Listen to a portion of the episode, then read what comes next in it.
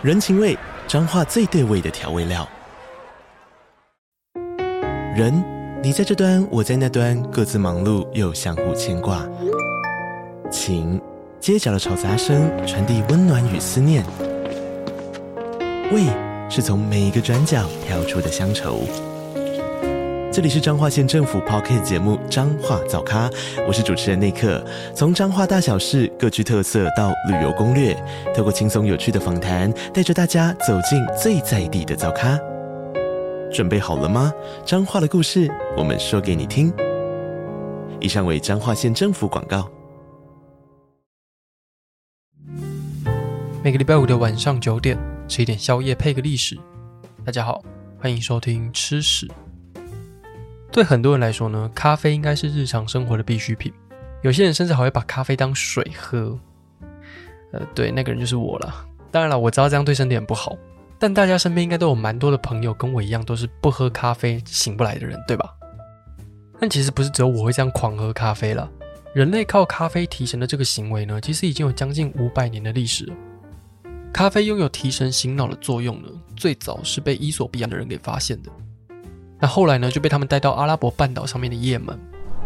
一刚开始，叶门人呢会在伊斯兰教漫长的祷告之中喝咖啡，帮助提神。但咖啡真的开始红起来呢，是因为一个鄂图曼土耳其的苏丹苏莱曼一世的关系。那今天呢，就让我们来听一下他们的故事吧。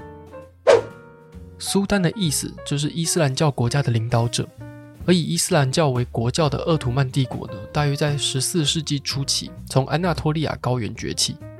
安纳托利亚高原呢，就是现在土耳其那一大块区域。但那个时候呢，他们西边的邻居是继承东罗马文化的拜占庭帝国。不过，拜占庭帝国在十四世纪的时候呢，其实已经没有像以前这样那么强盛了。所以，鄂图曼帝国的第一个领袖奥斯曼一世呢，就打算要侵占拜占庭帝国的领土，然后扩张鄂图曼帝国的势力。奥斯曼一世的野心非常大，而且他也是一个很有实力的领导者。所以这个新的国家呢，才会用它的名字命名，被叫做奥斯曼土耳其。只是因为土耳其文还有阿拉伯文之间翻译的关系呢，我们现在才会叫它鄂图曼土耳其。那奥斯曼一世带领的鄂图曼土耳其呢，很快就变成拜占庭帝国的威胁。鄂图曼帝国持续的往巴尔干半岛还有安纳托利亚高原扩张，甚至在一四五三年的时候呢，打进了拜占庭帝国的首都君士坦丁堡。拜占庭帝国就这样亡国了。那鄂图曼帝国抢下了别人的首都之后呢，也顺便把自己家的首都设在君士坦丁堡这个地方，然后把它改名叫做伊斯坦堡。那在这之后呢，鄂图曼土耳其帝国呢就以伊斯坦堡当做根据地，然后变成了伊斯兰世界里面最有影响力的国家。从地理位置来看，鄂图曼帝国的西边是匈牙利王国，还有奥地利公国。那再往西边更过去一点呢，则是强大的神圣罗马帝国。那在鄂图曼帝国的东南方呢，是阿拉伯人的势力。所以，鄂图曼帝国呢，其实就是位于欧洲还有亚洲的交界处。那欧洲的国家如果那时候想要跟阿拉伯人做生意的话呢，就一定要经过鄂图曼帝国的领土。所以，历史学家才会推测呢，西班牙跟葡萄牙当初就是因为想要绕过这个欧亚的路霸，然后要找到更低成本的贸易路线，才会逼着他们去寻找新的路线，也进一步造就了地理大发现。在君士坦丁堡被攻下来的六十年之后呢，当时在位的苏丹塞利姆。他也陆陆续续打下了埃及、叙利亚、巴勒斯坦，还有大部分的阿拉伯地区，甚至连伊斯兰教的圣城麦加还有麦地那呢，也被他纳入了帝国的领土。塞利姆也打造了一支非常强大的海军，准备下一步更大规模的扩张行动。但他后来呢，却意外过世了，所以他就只好把他一生的心血还有丰功伟业呢，传给他的儿子苏莱曼一世。但是伊斯兰国家呢，传承王位的方法比较特别。这个方法并不像欧洲国家一样呢，会选定年纪最大的小孩当做王位的继承人。伊斯兰的苏丹呢，反而会把他们的小孩送到帝国的其他省份去实习，怎么实际管理一个地方。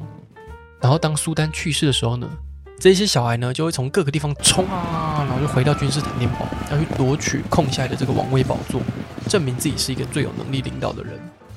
那这个时候呢，当然也顾不得什么兄弟感情了，看到对方就是不管先砍一波再说。可是塞利姆呢，为了要保障自己的儿子苏莱曼一世呢，可以顺利的继承王位，就是不会经过那些砍砍杀杀的过程，所以塞利姆呢，就先帮他的儿子把他儿子的其他兄弟、叔叔伯伯就全部都杀掉了，这样才可以确保国内不会有人叛乱。所以苏莱曼有办法被后来的人叫做鄂图曼土耳其最伟大的苏丹。一部分原因呢，是因为他老爸早就把前置作业都做好。那不仅如此呢，他从小在伊斯坦堡的托卡比皇宫接受了全面的教育，他非常的博学多闻，也很有自己的想法。他大胆推行了许多政策，带领鄂图曼帝国呢进入黄金时代。苏莱曼跟他的爸爸还有他的祖先一样的，想要扩张鄂图曼帝国的领土，所以他就把眼光呢放到了西边的基督教世界。在他当上苏丹之后，过没多久呢，就打败了罗德岛上面的医院骑士团。医院骑士团呢是一个有军队作战能力的基督教组织，那他们也会同时经营医院。不过在罗德岛上面的医院骑士团呢，常常会攻击穆斯林的贸易船只，那这件事呢就一直让土耳其人觉得很阿杂。所以苏莱曼呢就利用他爸爸留下那一批强大的海军呢，成功打败了医院骑士团。不过苏莱曼也没有因为彼此的宗教信仰不同，然后就对医院骑士团大开杀戒。他反而让这些骑士团们呢，光荣的走出他们自己的堡垒，然后欢送他们离开。那等他处理完医院骑士团之后呢，苏莱曼就带着他的大军浩浩荡荡的继续往西边移动。他们在一五二六年的时候呢，攻陷了匈牙利王国，然后并且在一五二九年的时候呢，逼近了奥地利公国的政治中心维也纳。所以当维也纳面对这一群强大的土耳其军队的时候呢，基本上已经抖到爆炸。但他们很幸运的事情是，那时候天气并不好。所以土耳其军队呢没有办法完全发挥他们的战力，维也纳也幸运的躲过这一次的攻击。嗯，结果这整个过程呢，在三年之后又重演了。三年之后呢，苏莱曼要再度带着他的土耳其大军进攻维也纳，但是那一些抖到爆的欧洲人呢，不知道是为什么，可能就是把他们的幸运值全部点满吧，他们又再度的被天气给拯救。然后苏莱曼大帝呢也打消了要继续往西边攻击的念头。那在同一时间呢，鄂图曼帝国东边的波斯人也不断的骚扰苏莱曼。苏莱曼虽然没有成功的拿下维也纳，却在接下来的数十年之间呢，控制了波斯湾，而且还能随时攻击路过的葡萄牙商船。可恶！谁准你们偷偷绕路不缴过路费啊？呃，那鄂图曼帝国的版图呢，在这个时候基本上已经包含了东欧、北非、中亚、西亚这一大片广大的土地。那如果要统治这么一大片领土，再加上这一些领土上面呢，还包含了各式各样不同的文化，这一定是一件非常不容易的事情。但是苏莱曼大帝的做法呢，并不是强迫大家都要变得一模一样，他反而展现了比较兼容并蓄的精神，让鄂图曼土耳其呢变成了十六世纪的文化大熔炉。譬如说呢，在伊斯坦堡里面呢，你就可以看到从伊比利半岛上面来的摩尔人还有犹太人在一起生活。那如果你不是穆斯林的话呢，你也可以享有宗教的自由。只是你知道缴比较多税而已啦。可是这个状况跟那个时候的欧洲相比呢，鄂图曼帝国其实算是比较和平、比较稳定，那大家的生活水准也比较好。苏莱曼大帝和周遭的附庸国呢也维持友善的关系，他更和法国组成了联盟，让法国的商人可以在帝国各地贸易。所以那个时候的欧洲呢，其实也掀起一股土耳其风潮。皇宫里面呢，就是要有土耳其的毛毯，或是偶尔穿的要像土耳其人，因为这样才够潮啊。不过，奥图曼帝国稳定发展的关键呢，其实是因为苏莱曼呢建立了一个新的法律。之前的奥图曼帝国呢有两套法律是并行的，一套是世俗法律，另外一套是伊斯兰法。所以苏莱曼呢就把这两套法律合而为一，变成了鄂图曼法。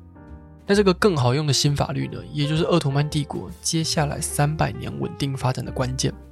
所以苏莱曼呢也被大家叫做立法者。整个帝国的中心呢是伊斯坦堡的托卡比皇宫，在这里呢，苏莱曼大帝拥有非常奢华的生活。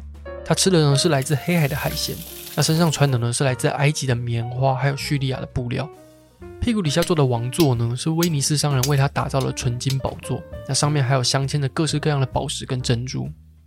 当时各地的宝物呢都被送到托卡比皇宫里面，像是阿拉伯的战马，还有中国的瓷器，甚至呢也有来自也门的咖啡。